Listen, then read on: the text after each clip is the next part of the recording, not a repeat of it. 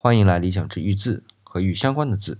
有一段时间我们没来玉字系列了，今天我们继续聊这玉理器所代表的四方当中的东的龟、南的张都已经分别聊一下。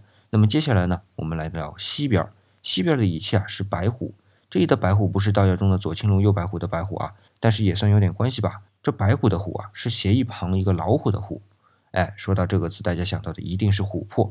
不过我们古汉语当中表示琥珀的字啊，用的是珀而不是虎。珀本身是指透明的、纯洁的玉，除了非常非常珍贵的包裹有植物、昆虫的琥珀外啊，大多数琥珀都是透明的。只不过因为它是松脂经过高温高压石化后形成，所以呈现出蜜蜡黄的颜色。那既然琥珀以前是珀，那么虎究竟是什么意思呢？